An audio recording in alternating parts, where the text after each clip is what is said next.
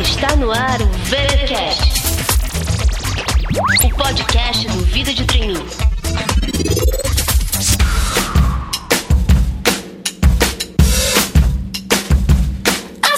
late. Got nothing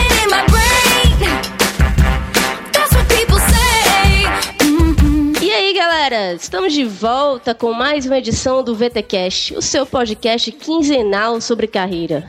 Eu sei que vocês já sabem, mas só para reforçar, nós estamos também no iTunes e no SoundCloud, que é uma ferramenta bem legal, disponível para iPhone, Android, Windows Phone, enfim. Vocês podem nos seguir por lá, curtir, compartilhar.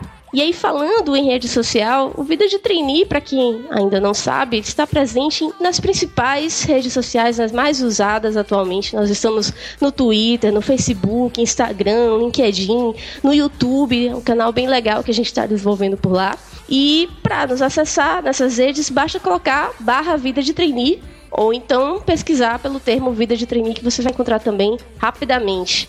Eu aproveitei para trazer o assunto das redes sociais aqui do VT, porque esse é o nosso tema de hoje. Nós vamos falar de redes sociais e, mais especificamente, do uso que nós fazemos delas. As redes sociais foram surgindo ao longo dos anos, Facebook não completou nem 10 anos ainda de existência, e a gente foi aprendendo como a geração Y sempre faz, na base da tentativa e erro. Sendo que a gente não aprendeu detalhadamente o que é que é mais apropriado, o que convém fazer, o que não convém fazer, e isso estava gerando várias consequências, tanto na vida pessoal quanto na vida profissional das pessoas. E aí esse vai ser o tema principal da nossa conversa de hoje, com um especialista em comunicação, por sinal diretor de marketing e comunicação na IBM aqui do Brasil, o Mauro Segura. Tudo bom, Mauro? Tudo ótimo, Cíntia. Estou muito feliz aqui de participar do Vida de Trainee. É uma tremenda oportunidade aí de eu trocar ideia, mostrar um pouco do que eu faço, do que eu gosto e, obviamente, né, conversar sobre como as redes sociais elas transformam o ambiente do trabalho, né? E como a gente pode tirar proveito disso, né? Eu aqui agradeço, Mauro, você ter aceitado o nosso convite. Muito bacana ter você aqui. A gente acompanha o seu blog há algum tempo. E aí, falando né, no seu blog, eu queria que você aproveitasse para se apresentar para os nossos ouvintes né, e falar um pouco do seu trabalho, né, um pouco da sua carreira e do trabalho que você faz com a, o blog A Quinta Onda. Eu me formei é, como engenheiro, sou engenheiro eletricista. Na verdade, antes de ser engenheiro, eu me formei com eletrotécnica. Daí eu fui para engenharia. Me formei na década de 80, que era uma época que não tinha emprego, absolutamente engenheiro não conseguia se empregar. O mercado absorvia muito engenheiro para a área de informática, naquela época se chamava assim. Eu fiz um curso de análise de sistemas e comecei minha carreira aí, né? atuei um pouco como engenheiro, atuei um pouco como analista de sistemas, até que eu entrei na área comercial, ainda na área de, de tecnologia da informação, de informática, e por uma, um fato que não, acho que não vale a pena conversar aqui com, com, você, mas eu entrei nessa área de marketing de comunicação por acaso, meio pela porta dos fundos, gostei, comecei a, a sentir falta de uma dizer, um desenvolvimento acadêmico, né? Então acabei fazendo um MBA em marketing na Fundação Getúlio Vargas, foi super importante para mim, já no final da década de 90. E daí eu já estava na área de marketing e comunicação e segui, fui crescendo, tive várias experiências, né? E desde, vamos dizer assim, desde um, uns 18 anos eu já trabalho com isso, né? E há uns 6, 7 anos atrás, com toda essa transformação de redes sociais, basicamente naquela época só existia o Orkut, eu resolvi criar um blog, até sendo profissional da área, eu tinha pelo menos que testar a plataforma, né? Eu ouvia falar muito em blogs, mas falei, caramba, mais do que correr atrás dos blogs, eu quero ter um blog para testar. Aí eu criei um blog, esse blog chamava, se chama, né, a Quinta Onda. Eu assumi que ele teria seis meses de vida, depois eu ia matar o blog, mas o blog cresceu, começou a ter audiência, começou a ter um público mais cativo. Foi maravilhoso descobrir que pessoas gostavam de ouvir o que eu pensava sobre as coisas e comecei a conhecer muita gente diferente. Isso foi o maior valor, né? Enquanto as pessoas avaliavam que eu estava entregando algo, na verdade, eu, eu, na minha percepção, eu recebia muito mais do que entregava. Então eu fiquei apaixonado pelos blogs, pelas redes sociais, comecei a estudar e nos últimos anos eu me dediquei muito a isso, né? Então as pessoas falam que eu tenho, sou um pouco especialista, né? No uso e implementação de redes sociais nas empresas, mas eu não, não me julgo especialista, não. Me julgo alguém com experiência, muito curioso, né? E que gosta de estudar. Bem, é esse aí o meu resumo. Você acabou de dar uma definição do que é um especialista, né? Uma pessoa com certa experiência, curiosa e que gosta de estudar. Eu acho que é exatamente isso. Depois que eu fiz o MBA em marketing, eu, eu virei um engenheiro redondo, sabe? Aquele engenheiro arredondado. Eu dei uma arredondada no quadrado, é. Gostei também desse conceito, não conhecia. Party girls, don't get hurt, can't feel anything. When will I learn? I push it down, push it down. Mauro, pra gente começar o nosso papo, eu queria começar comentando até um, um artigo que eu li né, uma vez no, seu blog, falando assim do que você é, o que você publica. Comentando muito aquela experiência de que, não sei se todos os nossos ouvintes já tiveram, né, de testar, né, de digitar o seu próprio nome no- na barra do Google e ver o que é que sai ali, né? E assim, dependendo do, do que sair com bom ou ruim, digamos assim, seja como você pode melhorar um pouco isso, enfim, tirando o melhor proveito das redes sociais para mostrar o seu trabalho, construir sua imagem, etc.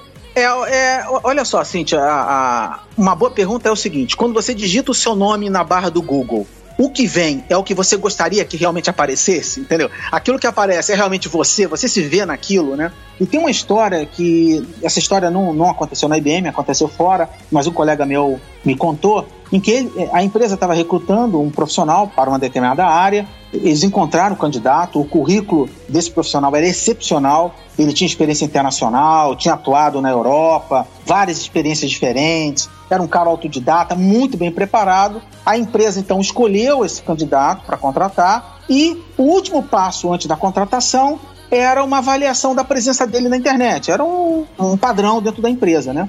E na hora que eles foram buscar um pouco desse candidato na internet, eles descobriram que ele era contribuidor de dois blogs, e ele é um cara muito técnico, um cara muito bom, mas ao mesmo tempo eles descobriram nas redes sociais algumas fotos desse cara em algumas baladas da noite, bebendo muito, é, com fotos assim muito complicadas. E o que aconteceu no final desse processo? Isso foi avaliado pela empresa.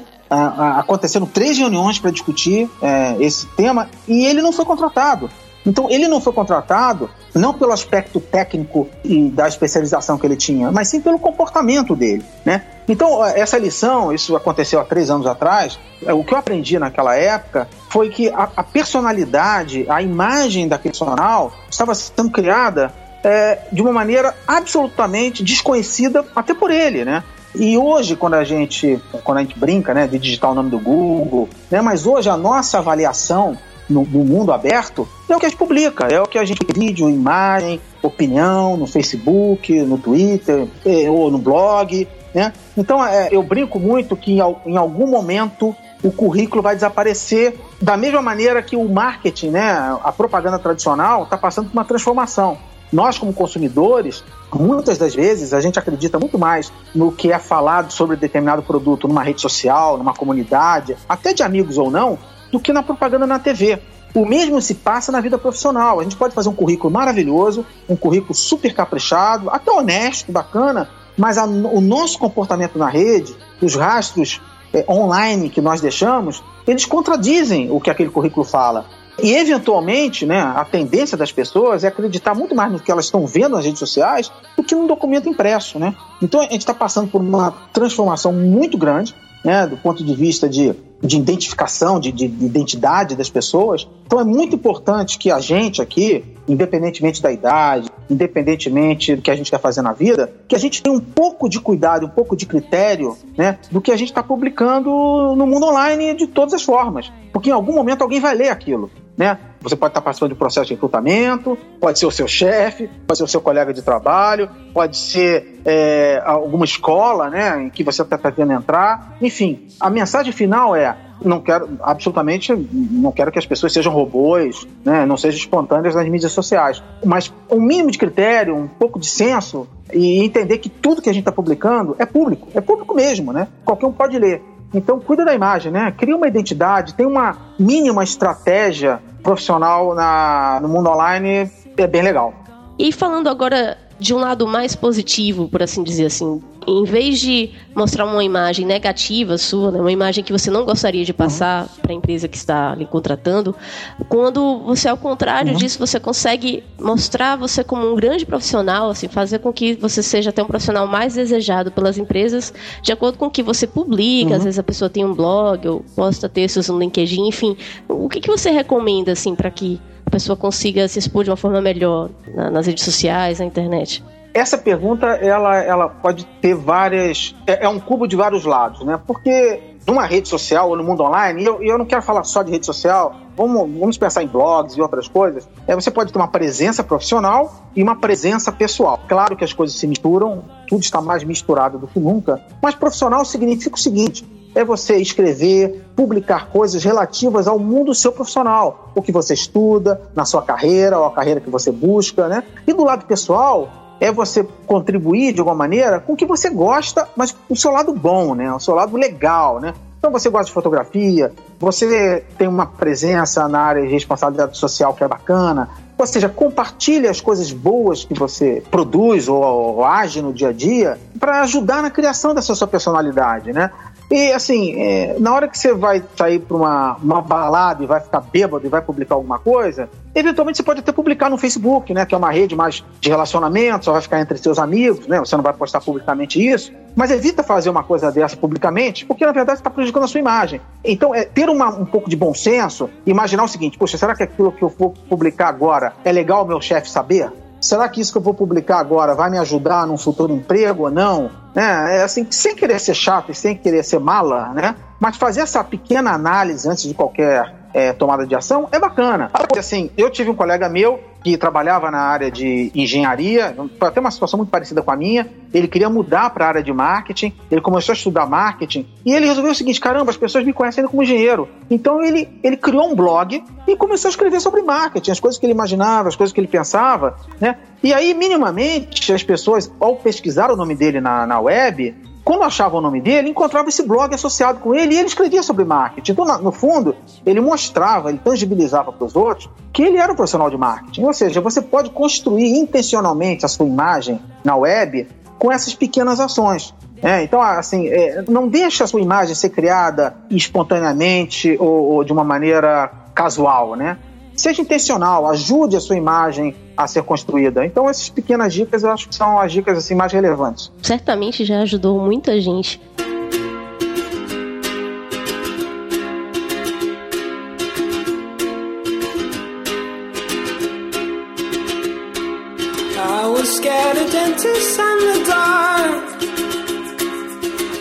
Falando um pouco mais, a gente já falou assim, para quem está, de certa forma, fora do mercado, né, tentando entrar, as dicas né, de como ajudar ele a se expor positivamente, né, não expor certas questões mais negativas, mas pensando agora em quem já está dentro das empresas. Uh, começando uhum. pelo próprio posicionamento das empresas. A gente sabe que assim que começou essa questão da internet se espalhar mais, banda larga, tudo mais, começou essas questões de redes sociais, a primeira coisa que as empresas fizeram foi proibir o uso dentro delas, colocar várias formas de bloquear ah. né, nos seus navegadores.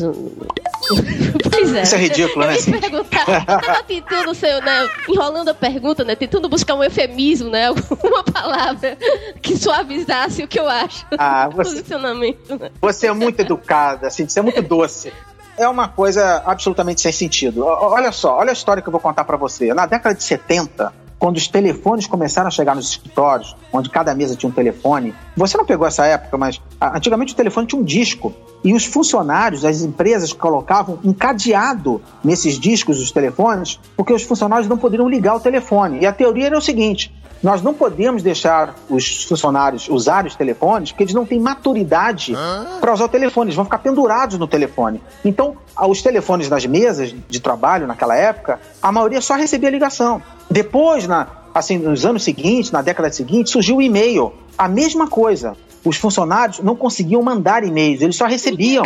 Porque os funcionários. É, essa, é, essa história é surreal, mas é verdade. Foi o, que passou, foi o que aconteceu nas décadas passadas. Na década de 90, foi a internet. Poucas empresas liberavam o uso da internet pelos funcionários. Por quê? Porque os funcionários iam ficar navegando, iam ficar voando.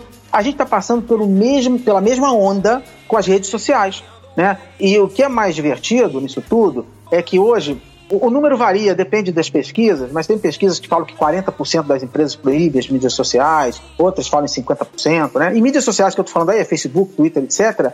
Assim, a empresa proíbe e o sujeito está com o telefone, smartphone do lado, usando. Então é, é uma proibição sem sentido. Agora, aqui tem um ponto muito importante, né? Existe o conceito das mídias sociais abertas, que é Facebook, Twitter, isso tudo que a gente está falando aqui, e tem o conceito de mídias sociais fechadas, que é uma rede social corporativa. É como se uma empresa grande implementasse internamente o próprio Facebook, né? Que são coisas diferentes. A primeira são as mídias abertas que todo mundo acessa, são públicas, e a outra é criar uma rede social interna em que as pessoas se falam, se, é, existe uma colaboração intensa, existe uma, um cruzamento, né, uma diminuição da hierarquia organizacional, existe uma quebra da barreira geográfica, quebra da barreira hierárquica. Isso tudo ajuda muito, né? Agora, eu, eu entendo a preocupação é, das empresas em relação aos riscos das mídias sociais, porque no momento que você coloca as mídias sociais à disposição das pessoas, obviamente que as pessoas vão entrar no Facebook, vão entrar no Twitter, vão entrar no LinkedIn, em qualquer outro lugar, até por interesse pessoal. Né? E aí existe um, uma questão, as pesquisas mostram que essa é a principal preocupação das empresas, que é a produtividade, porque as pessoas vão se distrair. Né? Apesar que hoje tudo isso já acontece com o smartphone na mão. Né? Há outro risco também é questão de vazamento de informação confidencial, vazamento de informação estratégica, porque o cara está ali, está numa rede social, sem querer ele pode escrever alguma coisa que não deveria a respeito da empresa, né? Agora, isso tudo é um pouco de, da paranoia das empresas de controlar o que as, as pessoas conversam, o que é uma besteira, porque a comunicação interna, real nas empresas acontece nos corredores, acontece dentro das reuniões, acontece no cafezinho, né? E as redes sociais é, liberadas dentro das empresas, elas criam um ambiente para que as empresas capturem essas conversas de corredor, porque as pessoas começam a se falar para aquelas mídias sobre a empresa, sobre o, sobre o trabalho. Então é positivo. Então a gente está passando por uma fase de aprendizado, como aconteceu, como eu falei, e-mail, telefone, etc. E daqui a pouco as mídias sociais tanto as internas quanto essas abertas, elas vão se tornar ferramentas de trabalho, como muitas empresas já usam, né? Se, você, se a gente pensar do lado inverso, imagina uma empresa com milhares de funcionários e eu, eu consigo fazer com esses funcionários um bom trabalho e até incentivo esses funcionários a escrever sobre a empresa nas mídias sociais falando sobre a empresa. Quer dizer, nesse caso, os funcionários viram porta-vozes da empresa, né, com autoridade, falando o que acontece lá dentro. Claro, se a empresa for um ambiente complicado, um ambiente perverso, o que vai sair é o lado ruim, né? Enfim, mas as redes sociais, elas absolutamente elas trazem para dentro das empresas esse ambiente de transparência, colaboração, intensa geração de conteúdo, né, que já acontece no nosso mundo aberto. Enfim, os benefícios são muito maiores que os riscos, muito maiores. Mas a gente está exatamente nesse momento de virada dentro das empresas. Enfim, é uma jornada. Põe um longo caminho nessa jornada, viu, Mauro? Porque, olha, quando você contava aí todo esse contexto, eu tava me lembrando de uma empresa que eu trabalhei em São Paulo, na área de RH, eu trabalhava com recrutamento. E na época, foi a época auge do Twitter, né? O Twitter bombando, assim, somente em São Paulo. E aí a minha gerente pediu para fazer um estudo para a gente criar um perfil desses, né, que as empresas criam, né? A empresa recruta, né? É aquele perfil exclusivo para vagas uhum. da empresa. E aí antes mesmo de eu fazer o estudo, assim, na hora eu já esperava, eu acho que não vai dar certo. E assim, ela realmente não gostou, né, de eu estar já dando a resposta bate pronto assim. E ela assim, por quê? Bem, o primeiro motivo é que a gente aqui não tem, né, no nosso setor, acesso ao Twitter. a nossa, você, o próprio setor de recrutamento já não tinha né? A primeira coisa é que ela se dá. Não, mas aí a gente abre aqui, a gente né, pede para a TI, uhum. né? Passa os e-mails, né? os acessos, logins que vão ter acesso ao Twitter. Já começa daí. Uhum. Na época, assim, smartphone ainda estava na fase de transição também, assim, né? Não era tão, ah. tão. Não tinha todo mundo acesso a 3G, smartphones bons. Imagina, eu fiquei assim, eu, eu digo, nossa, os próprios funcionários da empresa não iam poder ver as vagas e twittar, replicar, dar retweet nas vagas da empresa?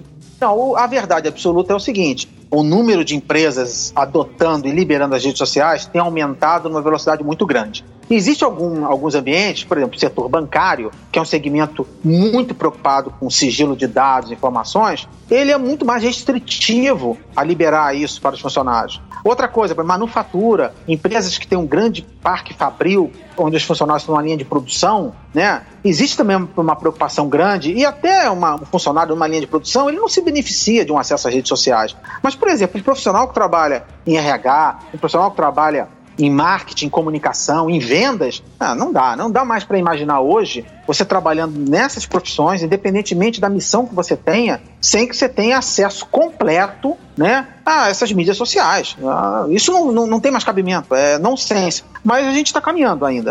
Eu acho que a aceleração ela está tá aumentando.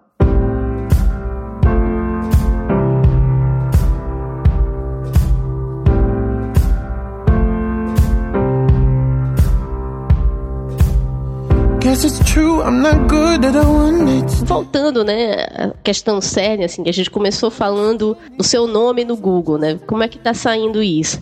Uhum. E aí, às vezes, a pessoa tem toda uma preocupação para né, na época que ela tá fazendo algum processo seletivo importante de, lá, aumentar os, a, a, privacidade no Facebook, restringir algumas coisas, fazer, né, digamos, uhum. toda uma proteção, de certa forma, um escudo, assim, para né, ajudar a não expor uma questão negativa tudo mais para a pessoa ser contratada. E aí depois que ela está dentro da empresa, ela parece que relaxa. Ela acha que, bem, agora tá tudo certo.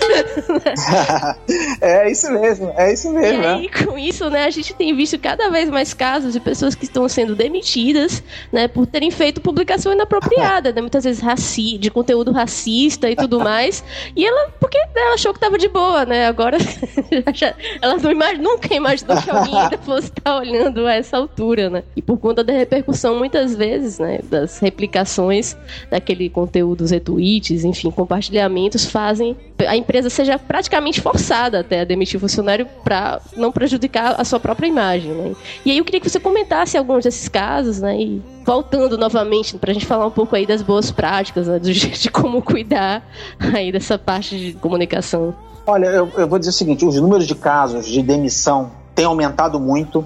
Tinha uma pesquisa, infelizmente ela não tem mais acontecido nos Estados Unidos, mas a última pesquisa foi feita há três anos atrás, se não me engano. Ela apontava que 12%, 12% das empresas já haviam demitido funcionários por conta de comportamento online inadequado. 12%. E esse número é um número que crescia na época 1 a 2% por ano. Esse número estar bem mais alto agora, né? E, e, e, tem muitos casos, tem casos desde comportamento inadequado mesmo, pessoas que têm um comportamento inadequado de, de comportamento, ou casos em que é, trata mal o consumidor, em que infelizmente a pessoa está sendo filmada, ou algum consumidor reportou. Tem um caso também famoso de uma pessoa, aliás, tem vários casos iguais a esse, né? De uma pessoa que pediu é, licença médica, que estava doente, mas no Facebook ela aparecia na praia, entendeu? Então, assim, tem vários casos, né? Esses casos, eles são muito é, repetitivos, eles se repetem, né? E aí, nesse, de novo, aí cai naquele caminho de que você tem que ter uma... uma... Primeiro, tem uma questão aí também de, de ética, né? Porque, às vezes, Teve um caso muito conhecido, esse caso da, da pessoa que pediu licença médica. Ela pediu licença médica e estava em depressão. Ela pediu licença médica, ela estava em depressão, saiu de licença, ela ficou de licença acho que dois meses. Quando completou o mês, ela apareceu, entrou no Facebook e postou uma foto passando o final de semana na praia com sua família e à noite é, comemorando o aniversário de alguém da família, batendo palmas, feliz. E a seguradora, usando aquelas fotos como prova, ela suspendeu a licença e suspendeu o seguro médico. E aí começou um debate enorme, isso nos Estados Unidos, dizendo o seguinte: quer dizer que quando você entra em depressão, você não pode andar na praia nem comemorar o aniversário? É isso, entendeu? Então, assim, é, é, a conversa é muito mais complicada e muito mais profunda né, do que a gente imagina. Agora, a, a, grande lição disso tudo é que a gente, de novo, a gente não deve publicar, a gente não deve evidenciar no mundo das redes sociais, porque a gente não quer que as pessoas descubram sobre a gente. É uma questão muito de bom senso, né? Talvez a palavra mais importante aí seja realmente bom senso, né?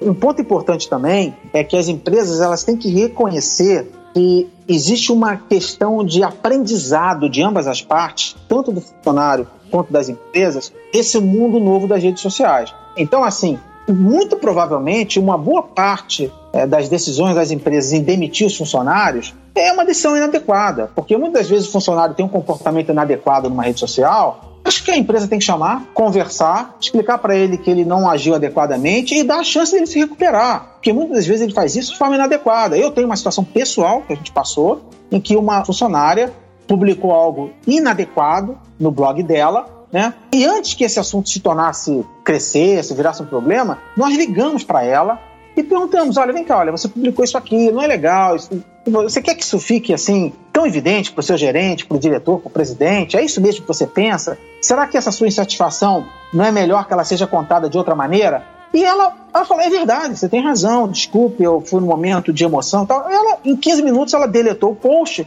e tudo continuou igual. E ela voltou a trabalhar normalmente. Ou seja, existe uma, uma curva de aprendizado nesse mundo muito transparente entre nós que a gente tem que tolerar um pouquinho, dos dois lados. Né? As empresas também se equivocam.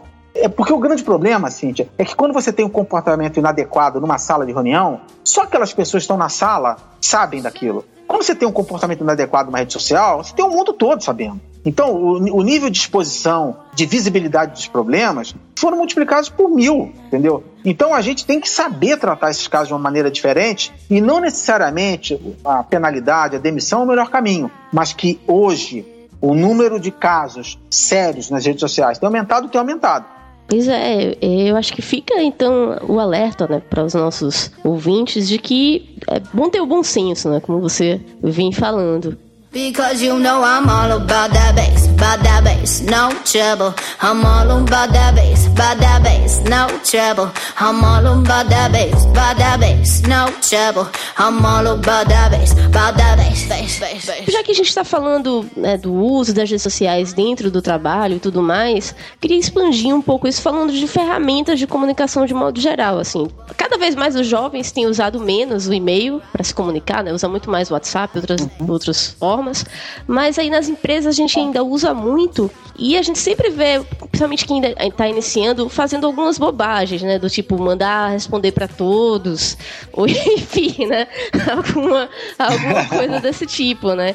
E aí eu sei que você tem aí alguns casos engraçados aí. Eu queria que você comentasse um pouco sobre essas boas práticas e contasse aí mais um dos seus causos pra gente. É, eu tenho um caso que é. Eu sei que você conhece a história, que é a história do Washington. Eu vou começar pela história do Washington, porque ela é emblemática. e, é, isso aconteceu há muito tempo atrás, é sensacional. A história aconteceu em 2007 e eu estava no trabalho normalmente. E o que, que acontece normalmente quando a gente muda né, o, o nosso celular? Nós fazemos uma lista de distribuição, pode ser no WhatsApp, pode ser em qualquer lugar. E, e, a gente manda para as pessoas dizendo: olha, a gente mudou o celular. Naquela época, em 2007, o que a gente fazia era um e-mail, né? Só que o Washington, ele teve preguiça, não sei o que aconteceu. Ele, em vez de fazer uma dos amigos comunicando a mudança do celular, e como ele trabalhava do lado da área de tecnologia, ele conseguiu a lista de distribuição de todos os funcionários da empresa. Né? Então ele mandou um e-mail comunicando a mudança do seu telefone celular para 10 mil funcionários. E aí a história, que essa parte da história que nunca ficou clara, é, é, como ele conseguiu essa lista, né? Porque teoricamente essa lista deveria ser uma lista é, privada, né? Mas ele mandou, ele mandou para 10 mil pessoas, e por algum problema no sistema, que depois foi corrigido, a lista foi aberta, e a grande maioria das pessoas que não conheciam Washington começaram a responder para ele em reply all, né? Para todos os outros 10 mil, dizendo assim: Washington, não te conheço, eu não sei quem você é, Washington. É, foi bom te conhecer, Washington. Já estavam demitindo o Washington, né? E a rede da empresa balançou, né? E, e, e era uma corrente de e-mails para o Washington, né? E o que mais me impressionou foi que, menos de uma hora depois, tinha uma comunidade no culto chamada Eu Já Sei o Seu Telefone, Washington. Né? Aí eu falei, caramba, existe. É, é, eu nunca tinha passado por isso, e eu descobri que existia, né, uma.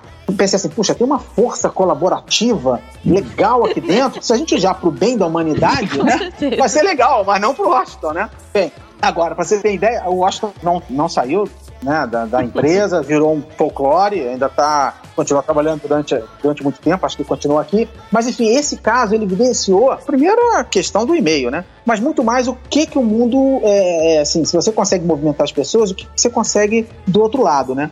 Existem algumas pesquisas que mostram que 70, 80% dos trabalhadores reclamam estão no nível extremo de insatisfação com o e-mail, porque recebem conteúdo irrelevante, não têm interesse no que chega, são copiados em assuntos que não, não levam a nada. Então, começam a surgir várias empresas fazendo projetos diferentes. Então, por exemplo, a, a Volkswagen lá da, da Alemanha, pressionada lá pelo sindicato da Europa, né, eles desativaram a função do envio de e-mails a partir de determinada hora. Então, é do tipo assim, só se pode mandar e-mails dentro das empresas 30 minutos antes do expediente ou até 30 minutos depois do expediente. Depois não rola mais e-mail, está proibido. Ah, tudo bem, é uma prática, eu não sei nem como é que está hoje, isso tem dois anos. A Quentec, que é uma empresa aqui é, do Grupo Siemens aqui no Brasil, ela implantou também há uns dois anos, por aí, um programa chamado Dia Sem E-mail. Então, assim, toda sexta-feira, a última sexta-feira de cada mês, não rola e-mail. O e-mail é desligado, ninguém manda e-mail para ninguém, né? Deve ter uma mensagem assim, né? vai trabalhar, meu filho, para de mandar e-mail. É, deve ser, né? E, mas isso tudo são programas muito paliativos, porque eu, Mauro, eu recebo 200 e-mails por dia. Cara, 200 e-mails por dia não dá. É, assim, eu não vou, eu, eu, não consigo sair do outro lado. Aí você começa a ter uma invasão da sua vida pessoal, obviamente. O horário comercial já foi pro vinagre, né? Dependendo da indústria, do segmento que você trabalha, não existe mais horário comercial. O horário comercial é quando você se conecta e começa a trabalhar, né? Então, assim, existe uma mistura muito grande. O e-mail fica perdido nesse mundo todo, porque o e-mail ele é o contraponto do mundo instantâneo que a gente tem hoje. Então, assim, Acontece essas coisas nas empresas. A gente hoje está acostumado a ter uma comunicação mais instantânea, né? Via message, WhatsApp, o que for. E a gente quer que o e-mail tenha essa conotação. Então você manda e-mail para alguém, cinco minutos depois você tá assim, pô, esse cara não respondeu e-mail ainda. Puta, esse cara não respondeu e-mail ainda. Cara, é e-mail. Tem gente que liga, né? Ó, oh, eu te mandei um e-mail. Tem, olha, mandei um e-mail pra você urgente. Eu falei, cara, então liga, porra. Não manda e-mail, né? Não, não, acontece isso pra caramba. Então o que está acontecendo hoje é que já existe uma pressão das empresas em relação à produtividade no mundo dos e-mails. Não é só no mundo dos e-mails, isso está se expandindo de maneira geral. Você pega as grandes empresas, é reunião para tudo quanto é lado também. Então tem coisas acontecendo, por exemplo, a, a, a Mattel, ela implementou algumas regras de reunião. Então, por exemplo, ela quer reduzir é, drasticamente o número de reuniões para de decisão está proibindo apresentações em PowerPoint em algumas reuniões. Eles proibiram que aconteçam reuniões com mais de 10 pessoas. A única exceção é quando é treinamento. Não é treinamento, não pode mais entrar de 10 pessoas na sala. Eu sempre fico achando que tem alguém contando, né? Deve ter contratado um carinha lá para contar, né? É assim, quer decidir um negócio? No máximo pode ter três reuniões. Na terceira tem que decidir. Então, quer dizer, é difícil, né? Você. Eu não sei como é que eles controlam isso, mas são é, sinais, do ponto de vista iguaizinhos do e-mail, que significa que o mundo corporativo ele está chegando num nível de estresse né, interno muito grande. A questão do e-mail, Cintia, é um pouco básico, é, é, é uma questão meia básica, né? Assim, cara, quando você vai mandar um e-mail, manda um e-mail para o número mínimo de pessoas. Não copia aquela batalhão de copiados que todo mundo faz, né? Ah, e outra coisa, evita mandar é, um e-mail em cima do outro, porque quando você manda um e-mail com 20 e-mails pendurados atrás, o cara não lê. Então tem, tem umas regras de etiqueta que eu não preciso falar aqui, porque, de novo, a gente cai no bom senso, né? Mas é assim, é... não vai resolver, tá? Ela só vai resolver quando o e-mail definitivamente morrer e a gente começar a ter ferramentas instantâneas no dia a dia no trabalho. Eu passei por uma situação há uma situação muito divertida. Teve uma troca de e-mails entre o presidente e os diretores da IBM aqui, eram 10 horas da noite. Um deles mandou é, um e-mail é, copiando essas 10 pessoas, todos executivos, e isso era mais ou menos 10 horas da noite. Quando chegou 8 horas da manhã no dia seguinte, já tinha acontecido entre esse grupo oito trocas de e-mails, de 10 da noite às 8 da manhã, e o assunto estava decidido. O que aconteceu, na verdade, eu saí daquela experiência, caramba, o que aconteceu aqui foi o espírito da mensagem instantânea, né? A gente trocando um, um WhatsApp assim instantaneamente, mas no mundo do e-mail. O que aconteceu foi no e-mail. Né? A gente foi de 10 da noite até as 8 da manhã no dia seguinte, com 10 pessoas trocando e-mails em oito rodadas diferentes durante a madrugada, decidindo um assunto, quando era um assunto que talvez um, um sistema, um outro modelo interativo fosse mais eficiente, né? É, assim, claro, né? É, eu estou sendo hipotético aqui, mas isso mostra que a gente tem que passar por uma mudança. Eu já fiz alguns exercícios, né? Até publiquei uma vez dizendo que eu sonhava em contratar um e-mail killer.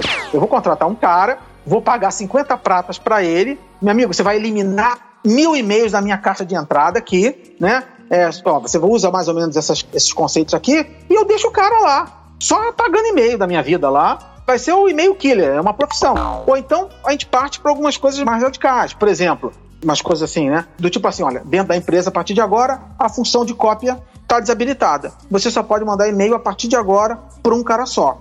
Ou você, funcionário, só pode mandar 10 e-mails por dia. Então, cara, pensa muito antes de enviar, porque você tem um limite diário. Bateu 10, cara, já era, né? Ou está proibido o e-mail fora do horário de expediente. Né? As mensagens só vão ser permitidas entre 8 e 10 da manhã, por exemplo, e de 2 às 3 da tarde. Depois disso, meu amigo, vai trabalhar. Vai, sai, sai do e-mail. Né? É, ou então reply, né? Sabe aquele negócio de reply, né? Bom, reply só três vezes. Oh, Deu reply três vezes, acabou, cara. A partir daí, pega o telefone, manda outro e-mail, né? Ou você cria um e-mail Twitter, né? É o seguinte, você pode mandar 10 e-mails grandes por dia e 20 e-mails com 100 palavras no máximo. E-mail Twitter, né? É, ou então é o seguinte, olha, sistemicamente, o e-mail tem mais de 15 dias na caixa de entrada, ele morre, desaparece.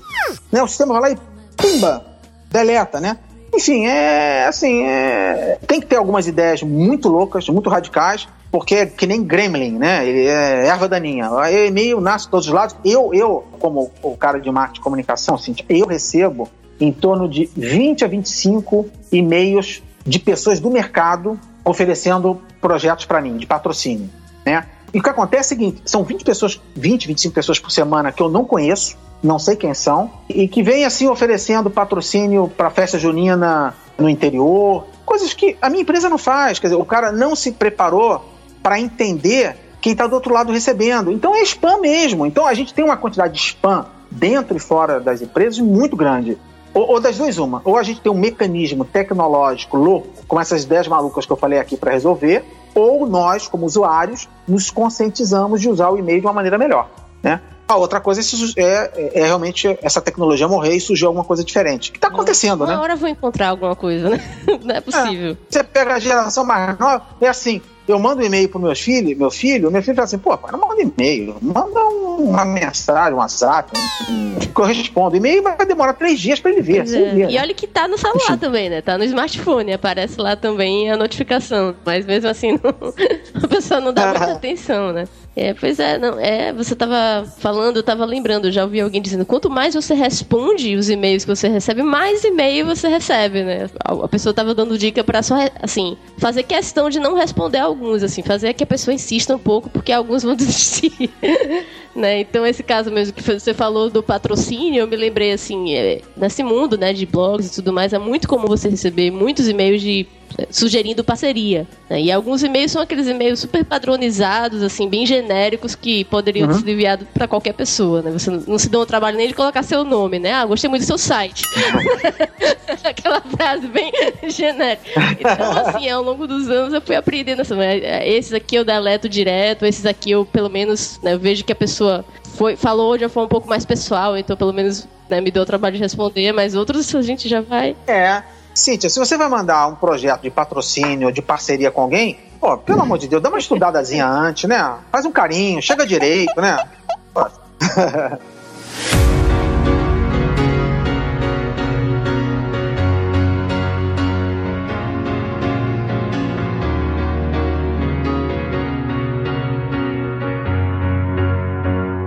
gente está falando aqui já de certa forma de algumas, que é um outro tópico do nosso papo de hoje, falar um pouco das tendências né, do mundo corporativo. A gente já falou um pouco dessa questão do e-mail que tomara, né, realmente deixe de existir. Né, e você até chegou a mencionar em algum momento aí que o horário comercial não existe mais, né, que na verdade é a hora que você está conectado. É. E aí eu queria conversar um pouco mais sobre essa questão uhum. do de o tra trabalho hoje estar tá tão misturado, né, tão interligado com a vida pessoal, assim. O que que não sei se você tem a resposta, mas assim, o que, que você recomendaria para que exista um equilíbrio, um maior limite entre essas ah. duas áreas da vida da pessoa?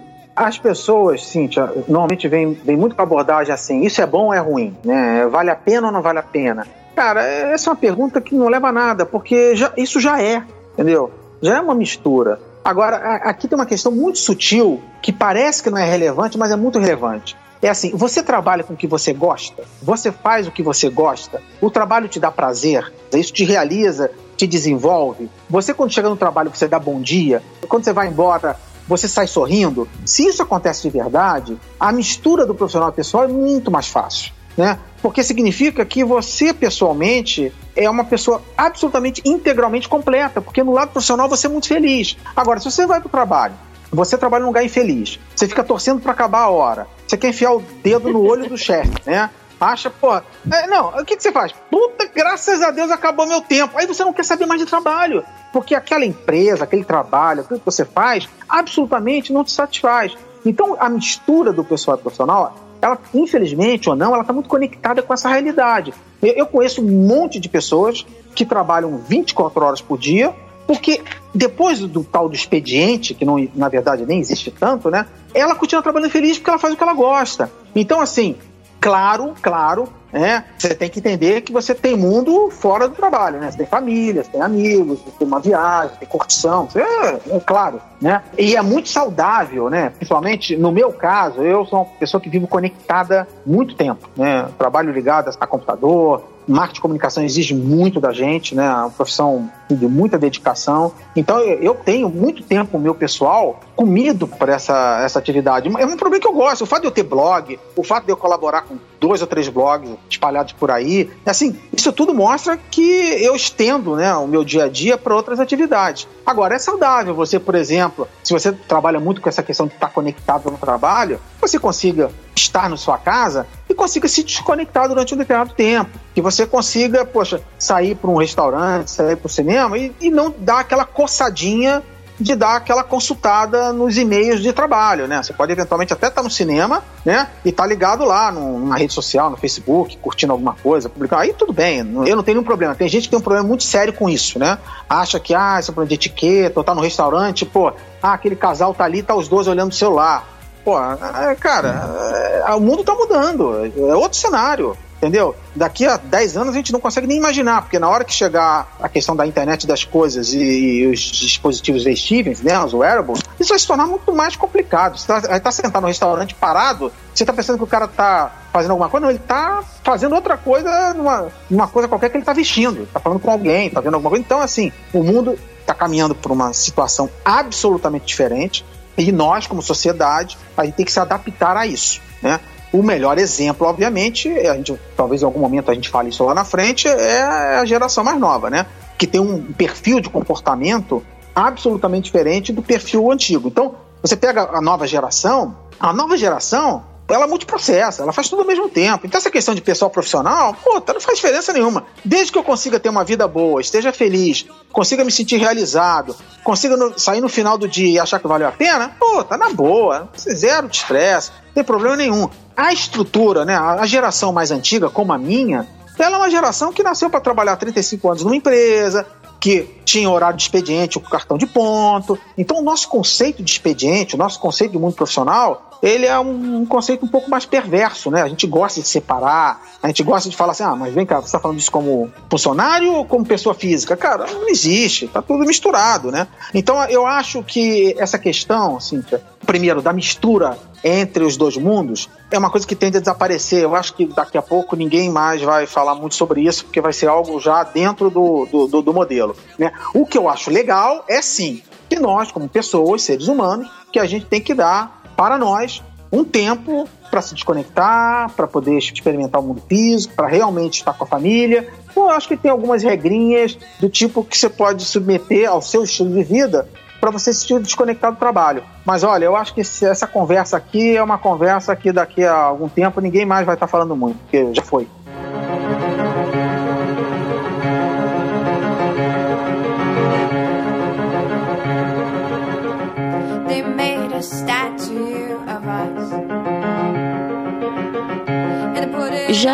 Que você até citou, né, entrou no assunto da nova geração, da geração Y e tudo mais, e até comentou muito essa questão de que essa mistura do trabalho e da vida pessoal só pesa quando a pessoa não gosta né, do que faz, tá muito em voga essa história né, de que a geração Y ela tá querendo, buscando fazer o que ama, né? Ela quer fazer o que gosta, e talvez seja esse até um dos motivos que é, os jovens é, são considerados um dos motivos que faz com que os jovens mudem tanto de emprego, né? Hoje, antigamente, se falava muito da pessoa trabalhar 10, 15, 20 anos na mesma empresa e hoje o jovem muito mal se vê trabalhando 5 anos na mesma empresa.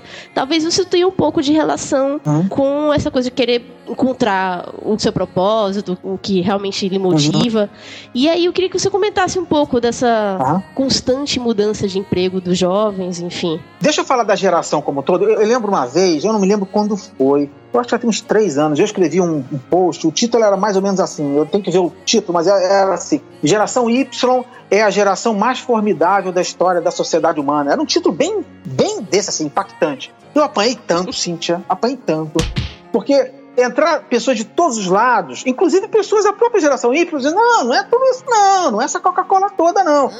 E, e, e, o que acontece, na verdade, quando você fala com as pessoas, principalmente o pessoal mais velho, né?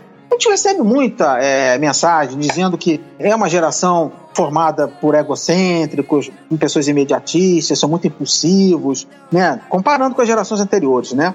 São também mais individualistas, tem um culto, né, a, a si próprio, até um pouco narcisista, né? E falam também, e eles usam muito o comportamento dessa geração nas redes sociais, né? E quando essa geração entra no mercado de trabalho, tem expectativas irreais, são muito ansiosos, querem crescer muito rapidamente, né? São pouco tolerantes. Aí surge a palavra resiliência, né? Que virou uma palavra da moda para quem faz administração, né? E dizem que a sociedade vai piorar em função desse, dessa turma mais ansiosa, né? Eu tenho uma percepção muito diferente é, dessa nova geração. Eu acho, sinceramente, que essa geração é, é a melhor de todos os tempos quando a gente olha principalmente esse século, né? É, olha só, é uma geração que tem a cabeça aberta, é um pessoal muito mais bem informado, muito mais antenado com o que acontece no mundo, é uma geração mais flexível, é uma geração curiosa, né? E parece que está sempre é, se divertindo, tem uma preocupação grande com o meio ambiente, com sustentabilidade. A grande maioria dessa geração não abraça o radicalismo, né? São pessoas que escutam mais. As redes sociais ajudam isso, né? A questão de diálogo, o preconceito né, é muito menor. Todas as outras gerações anteriores, a minha, nós somos preconceituosos ao extremo. Né? É, essa geração também é mais investigativa, elas não aceitam é, as coisas porque são assim. Né? Então, pergunta muito, questiona. É uma geração que cultua a colaboração também, o relacionamento, e entende que o mundo está aí para você curtir. Então, enquanto vale a pena, vale. Não vale a pena, vou partir para outra, que é a questão do trabalho.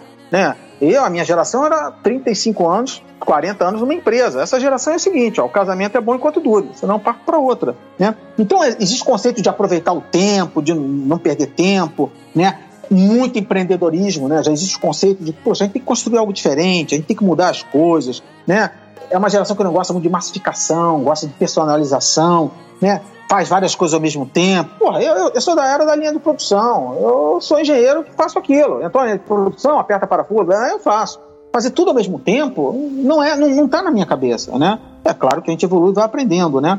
E, e no ambiente de trabalho, que é o foco aqui da nossa conversa, né? Assim, os jovens querem trabalhar felizes, eles querem, pô, estar tá num ambiente legal, buscar oportunidade, concordo que são pouco tolerantes, né? Mas não tem nenhum problema em mudar de trabalho. Quando acha que o chefe, o patrão lá não vai dar chance para eles, opa, eu vou embora, né? Trabalho e emprego são coisas absolutamente diferentes na cabeça dessa nova geração, né? E nós, a minha geração, a gente mistura tudo isso, né? E, e eu já vi, eu já contratei estagiário que entrou na minha empresa e falou assim: eu não, Mauro, não são vocês que estão me contratando. Eu estou contratando a empresa. Eu vou ficar aqui enquanto me interessar. Pô, dá vontade um tapa na orelha desse cara, mas o cara tá certo. Entendeu? Então, assim, eu já passei numa empresa, uma grande empresa de telefonia, em que uma jovem, brilhante, uma das mais talentosas, em que a empresa não queria perder, e ela pediu demissão porque não concordava como a empresa agia, investia na área de responsabilidade social. Olha que coisa louca! A, a menina era brilhante, tinha uma carreira absolutamente assim traçada lá dentro, e ela falou assim: eu não saio eu quero sair, perdão, porque essa empresa não tem, não compartilha do mesmo valor que eu tenho aqui na área de cidadania e responsabilidade social. Então eu vou embora. Eu não estou feliz aqui com isso. Né? E foi embora, cara. Isso nunca aconteceria no passado. Então, o grande lance é que a juventude hoje, essa geração mais nova, ela está absolutamente balançando né, essa questão dos valores da sociedade. A gente está em transformação e eu tenho que reconhecer, né, a mudança está acontecendo porque tem essa nova camada de trabalhadores, consumidores, entrando no mercado. E isso está mudando muito, né? Eu fico surpreso quando eu encontro pessoas questionando a nova geração, que é assim, assado. Eu sei que tem problemas, né? né? Tem um monte de coisa para resolver. Agora, vamos reconhecer, né? A minha geração está entregando uma sociedade, né? Ou um país, como queira, muito pior para essa nova geração, né? Nós não soubemos aqui da minha geração fazer o trabalho. A gente esculhambou o país inteiro, né? E agora estamos nós aqui falando da nova geração, pô, entregando a sociedade da maneira como está. Enfim, é, eu dei uma devagada aqui, mas assim, eu acho que a gente está diante de uma transformação da sociedade e essa geração tem realmente um papel assim é, fundamental nessa virada de jogo.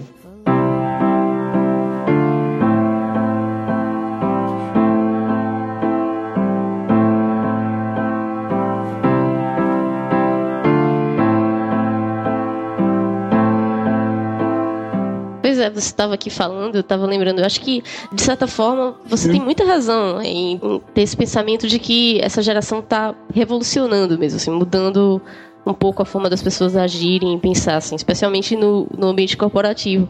Eu acho que tem muito a ver também com essa questão da, da era do compartilhamento, né? Eu estava lembrando uma empresa que eu trabalhei, eu pedi para sair e tudo mais, enfim, fui para uma outra oportunidade.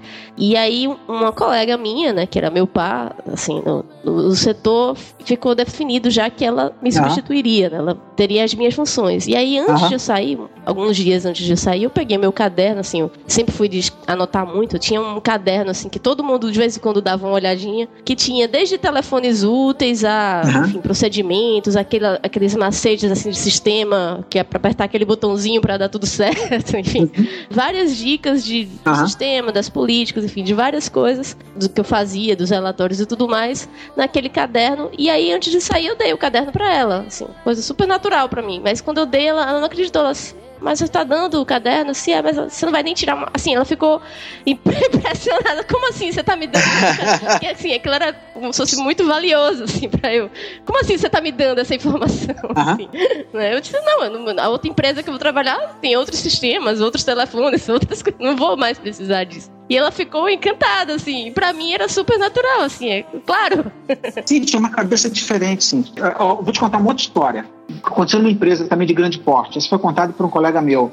É, eles tinham um programa de levar, começaram a, fazer uma integração, né, das diversas gerações e começaram a trazer jovens muito talentosos para participar de algumas reuniões de diretoria. Então o cara entrava lá, sentava na mesa e ficava escutando. Olha que coisa, que para mim é uma, já é um programa ousado, né? Você colocar lá um cara. Mas entrou lá, é, esse jovem, que era um cara talentoso, ele participou, ele entrou na reunião e ele lá ficou ouvindo a reunião. Lá pelas tantas, assim, no meio de uma discussão, o jovem pediu para falar. Ele, ele pediu para falar. E deram autorização, né? Ele, ele apresentou a opinião dele, ele falou com propriedade, convicção, de forma entusiasmada, falou bem mesmo. Todo mundo ouviu com muita atenção o que ele falava era relevante, ele estava trazendo um ponto de vista diferente do que estava sendo debatido ali naquela sala. Em nenhum momento esse garoto ficou olhando para baixo, falando uh, com vozinha meia acanhada, nada disso, ele usou o tom certo. E no final da reunião, alguns diretores saíram da sala e perguntaram assim: quem é aquele garoto lá com aquele cabelo espetado? Ele usava os cabelos, um cabelo espetado, né? Com aquela barba lá meia mal cortada. É, pô, aquele cara é bom.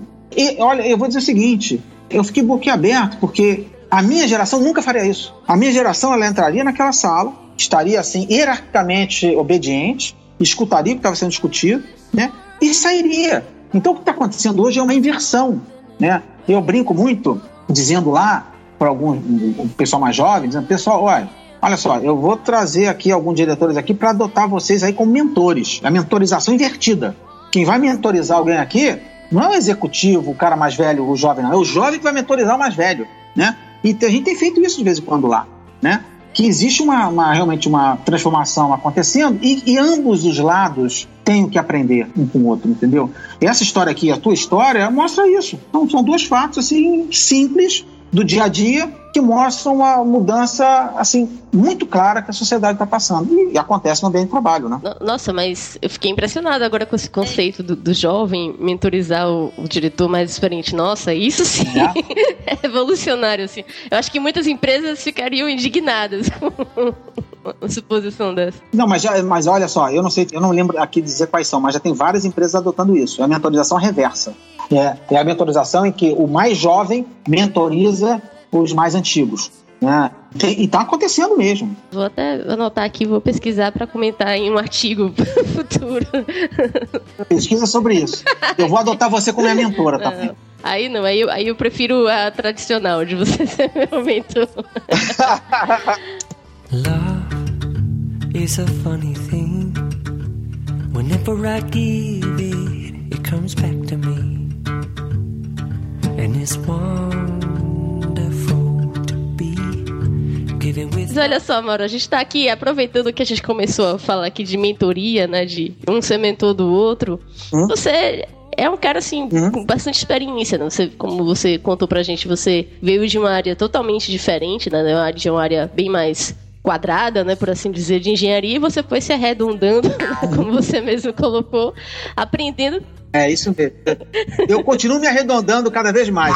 Como eu tô ficando velho, agora eu tô descendo a ladeira. Sabe aquela pedra descendo a ladeira? Ela tá ficando cada vez mais redondinha. Enfim, aprendeu bastante, não apenas sobre marketing, mas, enfim, sobre postura profissional, comportamento, enfim, tudo mais.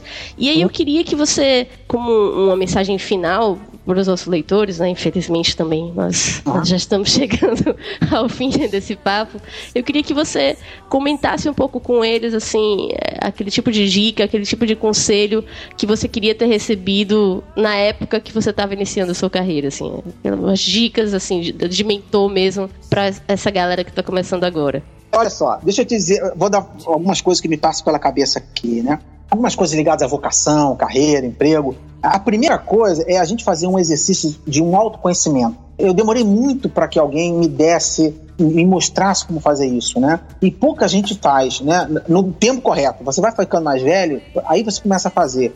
O que, que é um exercício básico? É, perguntas que para você mesmo. Por exemplo, o que, que você sabe fazer bem e o que, que você não faz bem? O que, que você gosta e o que você não gosta? Coloca isso num papel, faz duas colunas. Então, do lado esquerdo, você bota assim, tudo que você faz bem que você gosta. E do lado direito, tudo que você não faz bem e não gosta. Aí vai aparecer do lado direito, do lado esquerdo, por exemplo, vai aparecer assim: eu gosto de trabalhar em grupo, eu acho que eu me comunico bem, eu acho que eu escrevo bem, eu tenho uma boa capacidade de analisar as coisas e botar no papel de uma maneira organizada, eu gosto de viajar, né? Eu gosto de aprender coisas novas, isso é muito importante para mim. Fica lá, do lado esquerdo. Aí do lado direito você bota. Ah, não, eu não gosto de trabalhar em equipe, eu gosto mais de trabalhar sozinho. Ah, puta, não gosto de trabalhar com chefe, chefe é um saco.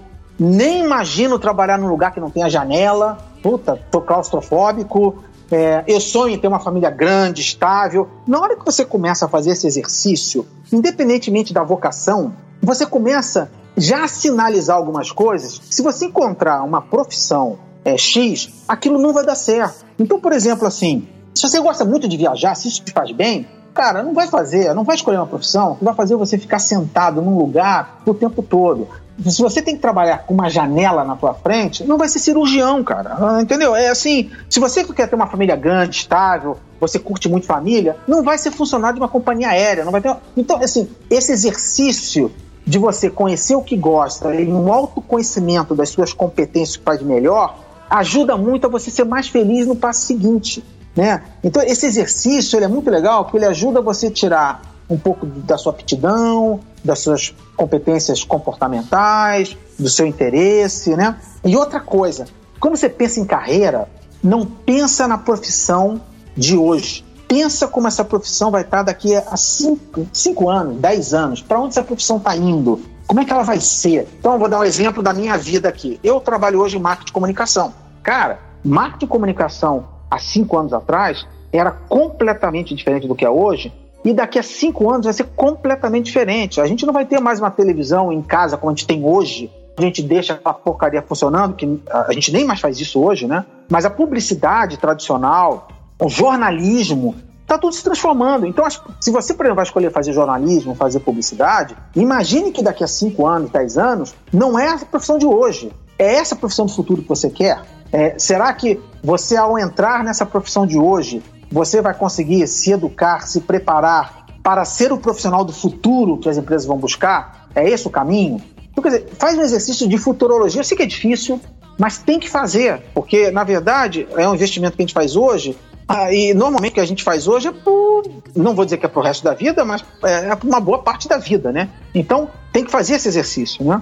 O outro ponto também, se permite experimentar, né? Assim, o início da carreira da gente, ela é uma experimentação, né? Todas as carreiras estão em transformação. Eu não consigo encontrar nenhuma carreira que não esteja se transformando nesse mundo zonhado que a gente vive aqui, onde a internet, a tecnologia está fazendo as, as profissões se transformarem em coisas absolutamente diferentes do que eram no passado. Então, experimentação é uma coisa natural. A única certeza que tem que ter, iniciando a carreira, é que muito provavelmente você vai entrar na porta e vai sair por outra para ir para outro lugar. né? Então, assim, dar o tempo a você curtir a experimentação é legal. Claro que experimentação numa, num trabalho é muito mais fácil de você vivenciar do que você ficar, entrar num curso universitário e ficar mudando de curso. Aí realmente é muito ruim. O esforço de você entrar no curso universitário, né, o investimento em pensar, em planejar, ele se paga, né? Porque lá na frente é, isso vai ser importante, né? E, e uma questão também que está ligada a isso tudo, Cíntia, desculpe se eu estou falando demais, mas é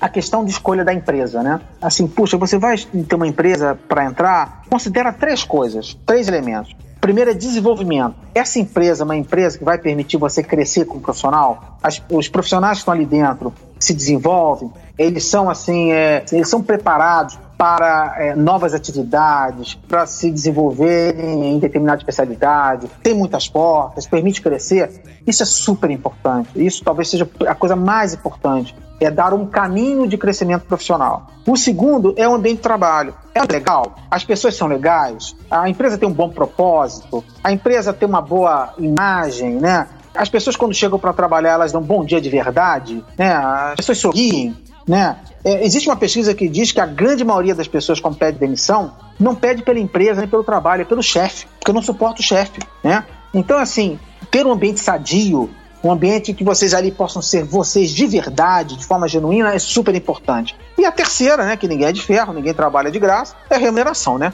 Eu queria agradecer essa oportunidade aqui.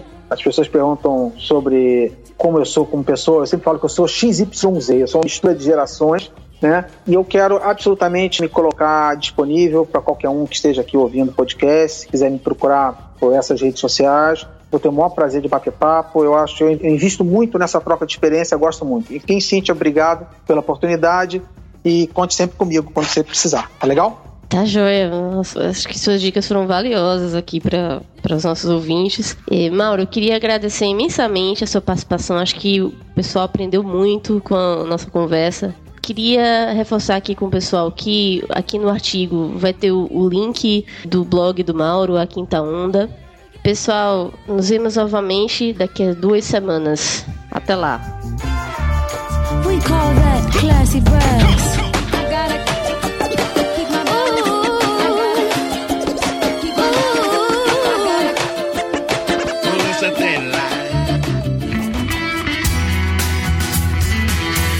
Você acabou de ouvir o VTCast.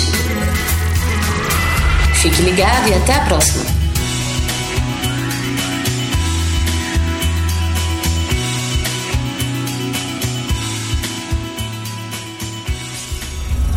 Podcast editado por Léo Marques, em São Marcos Studio.